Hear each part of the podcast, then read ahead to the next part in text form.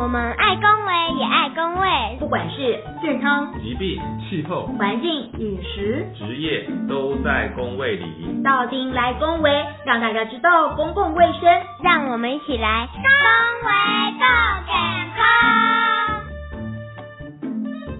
哦，雪峰，你怎么脸这么红啊？有吗？有啊，超级红的，而且眼睛也红了。现在怎样？是因为没有跟上我的元泰的？赚钱列车吗？现在元泰招飙到不能够再飙了耶！你现在有看到我的白眼吗？不是啊，你现在是怎样？为什么脸那么红？你血压飙高了吗？哎呦，对了，我最近血压就很高，我也不知道为什么最近血压这么高啊，还是因为太胖了吗？哎，没礼貌啊！高到去挂急诊呢？是因为要考博士班吗？没有这件事，朱博士，不要乱讲话。还是你的指导老师给你什么难题？论文的哦，难题一直都有啦，这个我们就跳过。我的指导教授会听听节目，你们不要害我。哎，如果明徐国佑，你看他这样子脸这么红，血压这么高，到底怎么啦？他可能得到了癌症症候群。不是呀，跳剪乱讲话，什么癌症？破姐你好烦哦，真的。他可能得到了代谢症候群。代谢代谢症候群啊，这个问题问的很好，我们就要来请教代谢症候群的专家徐国佑主任。你们两个不是都专家吗？你为什么要推给他？他挖洞让他跳进去。真的，我觉得你一整个是要挖洞给他跳。这这一题其实不难回答啦，就是代谢症候群啊，有五个因子，那其中呢，第一个因子叫做腹部肥胖。好了，听清楚喽，就是男生的腰围如果超过九十公分或者是三十五寸，女生的腰围如果超过八十公分或者是三十一寸，就是有腹部肥胖的情形。那第二个叫做血压偏高，如果我们的收缩压超过一百三或舒张压大于八十五，或者是已经有在服用高血压的治疗药物的时候，就算是血压偏高的状况。第三个叫做。血糖偏高，尤其是空腹血糖要超过一百的时候，或者是已经在使用这个呃治疗糖尿病的药物时候，就算是这个空腹血糖偏高的情形。那第四个叫做这个空腹的三酸甘油脂偏高，那如果是超过一百五的话，或者是已经在服用降三酸甘油脂的药物的话，就算是三酸甘油脂偏高的情形。那最后一个叫做高密度胆固醇偏低。那以男性来说，就是要超过四十，如果小于四十，就是偏低的状况。那女性的话是要超过五十，如果是小于五十，那就是代表这个高密度胆固醇偏低。那刚刚这五项这个因子啊，里面如果有三项哦，含三项以上，那就叫做代谢症候群。哦，还好还好，我顶多只有两项，就是腹部肥胖吗？屁呀！不是，对不起，主任，徐主任，我想问一下，这听起来好像不是病哎。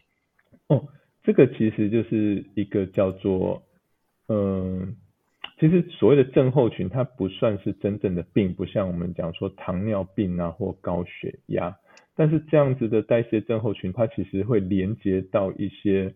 呃，比较严重的问题，比如说我们一直在提到的这些心血管疾病啊，然后它可能跟我们身体的新陈代谢有关啊，那这些就会让我们就比较容易得到一些呃心脏的问题啦，或甚至中风的这些情形，都是风险会比较高。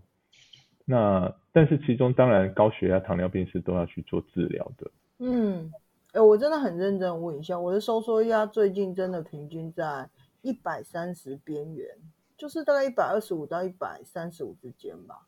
然后我的舒张压呢，一直其实过去一直都在八十五以上。这是不是为什么的？这是不是已经快要濒临高血压了？我其实真的很很害怕自己变高血压。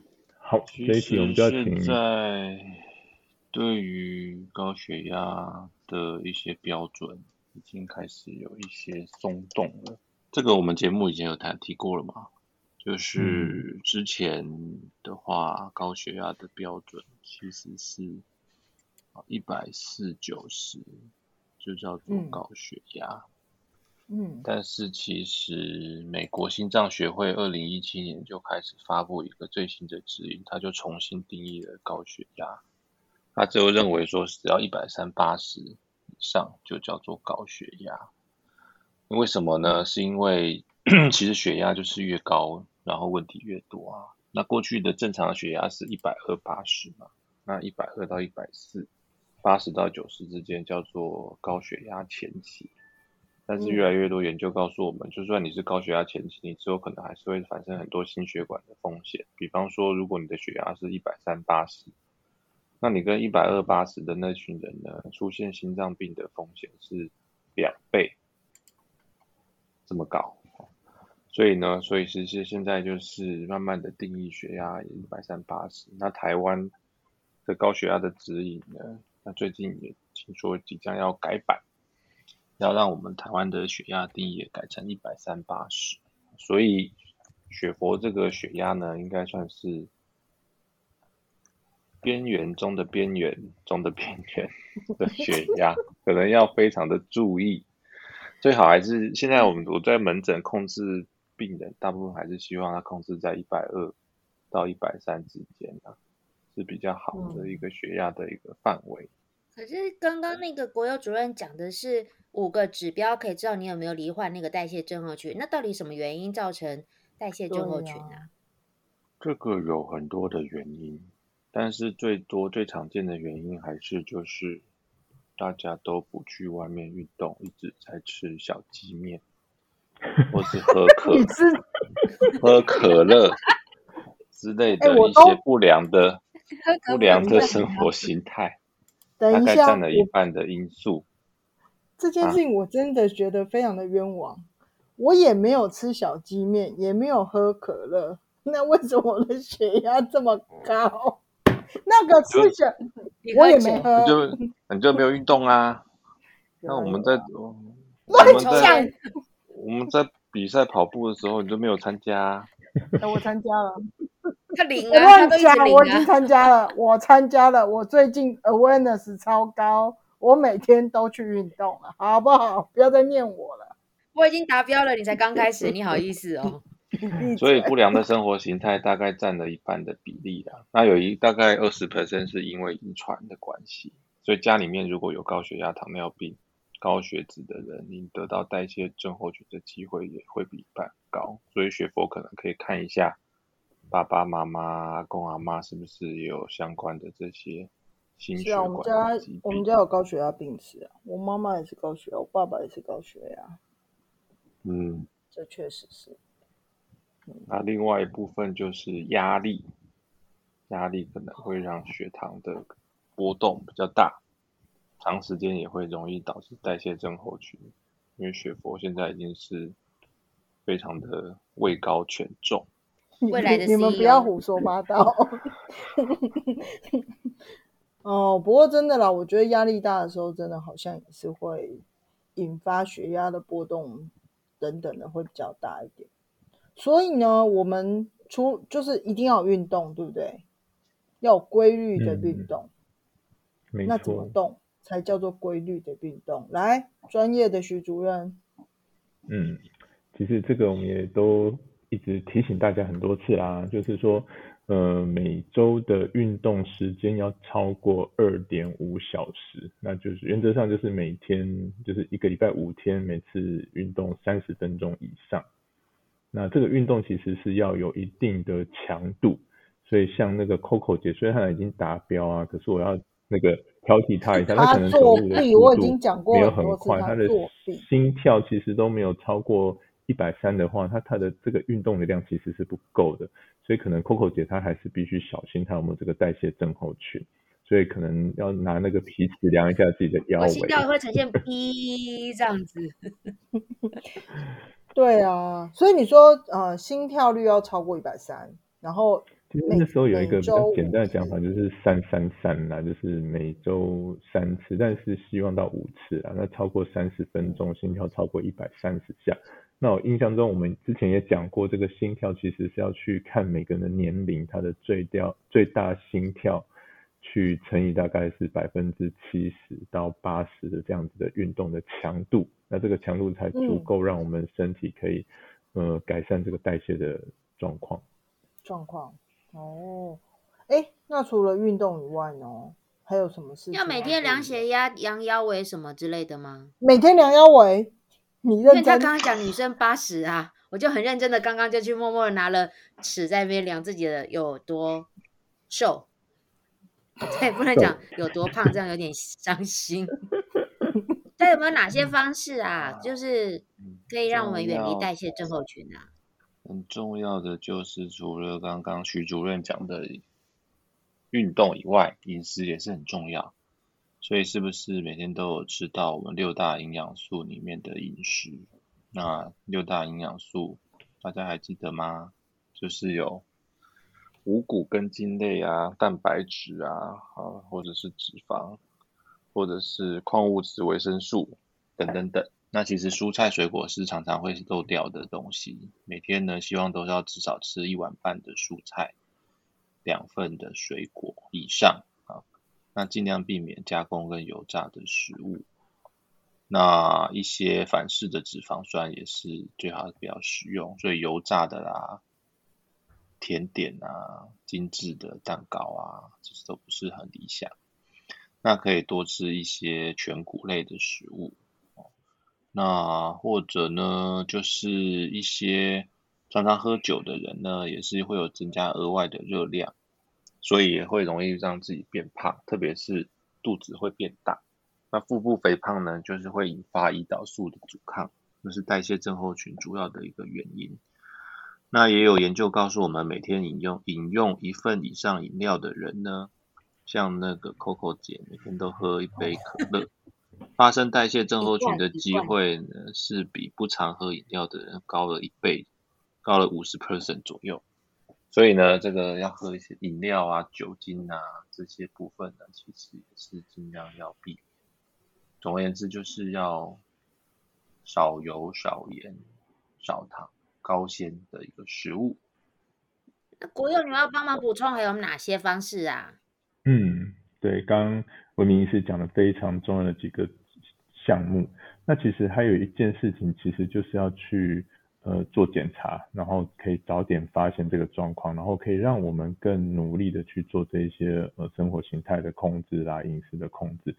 那尤其是我们都会去宣导大家，比如说四十岁以上每三年可以做一次免费的成人预防保健。那其实里面就包含我们刚讲的那些抽血的项目，然后还会帮大家量呃血压，然后身高体重、腰围等等，然后就可以去呃知道有没有这个代谢症候群的情形。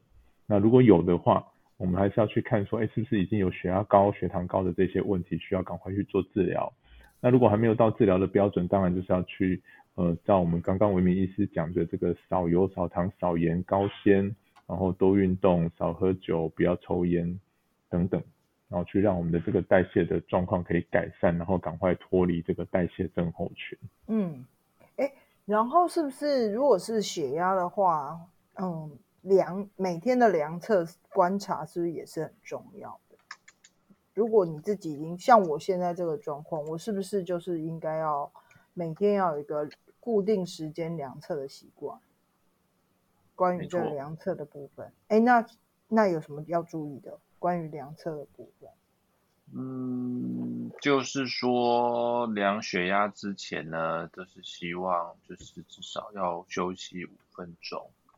那量血压之前三十分钟应该不要喝有咖啡的饮要，不要运动，不要抽烟。那最好也不要想要上厕所，因为上厕所的时候就是会有点血压会升高这样。那量血压的时候最好是就是穿的很轻松，不要穿很厚重的衣物。那坐在一个有靠背的椅子上面才会比较放松。那血压计的那个压脉带呢，应该都是要让你的手可以放在桌子上，那压脉带是跟心脏同一个高度。那到底是要量左手或者是右手呢？通常呢就都可以，但但是就是一般来说就是量比较高的血压的那只手啊，因为一般的人的其实两只手血压是不太一样，有一边会比较高。就是量比较高的那只手。那当然，血压计呢必须要定期的去校正。那如果你要量第二次的话呢，可能至少要隔一到两分钟，因为我们看到很多病人就是他一量发现很高，他马上又再按一次按钮，然后再量一次，那这样其实就不准了，中间还是要稍微再休息一下。那记得就是血压计出来之后都会有哦至少两个数字，上比较高的是收缩压，比较低的是舒张压，两个都是应该要记起来。那大概呢就是说我们可以每天两个时段，通常就是早上起床或者是睡觉之前会比较放松啊。那一天如果量两次，那每天量的话就可以做成一个季度，那就可以算平均的血压值，就你就知知道自己的血压控制的好不好，大概是这样。嗯，very good，讲的真是详细。那血压的记录部分呢？哎，我也可以补充一点点，呃，就是资讯给大家。其实现在市面上有很多的血压计是有蓝牙，或者是有三 G 的功能，那就可以协助大家，可以呃不用再特别做记录，他就直接用手机 APP，然后它配对完之后，你量完他资料都就会到 App 里面。然后就可以帮你做记录，所以这其实也对于 很多需要每天量血压的人是一个蛮方便的事情。然后它包括波形啊，包括平均血压等等，就会在 App 里面帮你算出来。所以这个部分我觉得也可以给大家参考。好哦，那其实我还有一个最大的问题，说是压力大怎么办？我跟你说哦。真的，血压会高跟压力真的很有关系，所以压力大的时候怎么办？哎，来，徐主任，徐主任，是的，Coco 姐压力很大，你看 Coco 姐，啊，我都打小孩舒压，OK 的，没问题。那个我们那个会后不是录完音，我们就要打那个一一三家暴防治专线来那个。我儿子每天都说要打一一三。讲正经的啦，就是真的有压力的时候，其实最重要的就是要去有一个适当的发泄管道跟一个支持系统。那比如说，如果雪佛心情不好、压力大的时候，就要赶快找 Coco 姐来聊聊天，然后就可以 他压力会更大，心情比较好一点。然后再来，我一定要那个强调运动还是很重要，就是说我们有时候真的压力很大，在呃，办公桌啊，或电脑前真的是做事做很久。其实最好的方法就是把这个工作停下来，然后转移注意力，然后到外面可以去运动的地方走走路啦，爬爬楼梯啊。那在这个运动过程当中，我们就会让脑袋比较呃，把这些烦恼的事情先放掉。那有时候呃，运动真的是可以让我们在呃，因为转移注意去想到别的事情的时候，就会让我们突然找到一个解决工作上困难的一个呃一些想法，就会在我们运动的时候突然蹦出来。我觉得这其实反而会会增进我们的工作效率。那其实很多的研究也证实，就是说你有适当的运动会让我们的呃工作的效率更好。那当然就还是要有一些支持系统啊，就是说比如说我们可以。呃，找一些朋友来协助，或是去听听我们去说一些呃呃关于压力的这些事情。那真的真的这个是其他很严重的一些问题，可能还是要去找专业的医师或者是呃临床心理师的智商跟协助这样。嗯，好哦，哎，那我们维明还有没有什么补充的呢？嗯。嗯，现在比较多的推广是正念。嗯，你没有听过正念吗？有啊，我有听过。你没有去练习正念吗？我们很正念，我只能这样讲。我一定会在两年之内毕业，算正念吗？从现在开始算两年吗？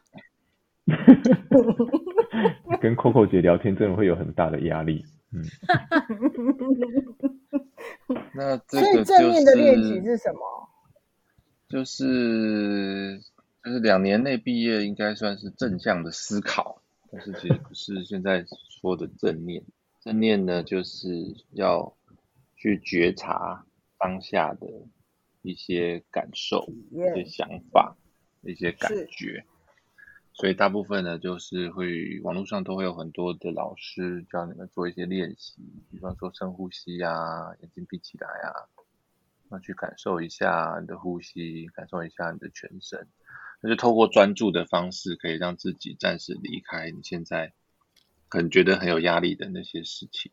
那其实大概不用花很久，五到十分钟。那有人是用瑜伽或冥想的方式，那都可以达到一样的效果。就是让自己可以完全的离开让你有压力的那些人事物，这可能是一个可以去搜索一下学习的方式。这个确实是我会用的方式，对，就是冥想跟就是呃觉察的那个过程，深呼吸啊，觉察，我觉得还蛮有用的。对，对啊，很多就是。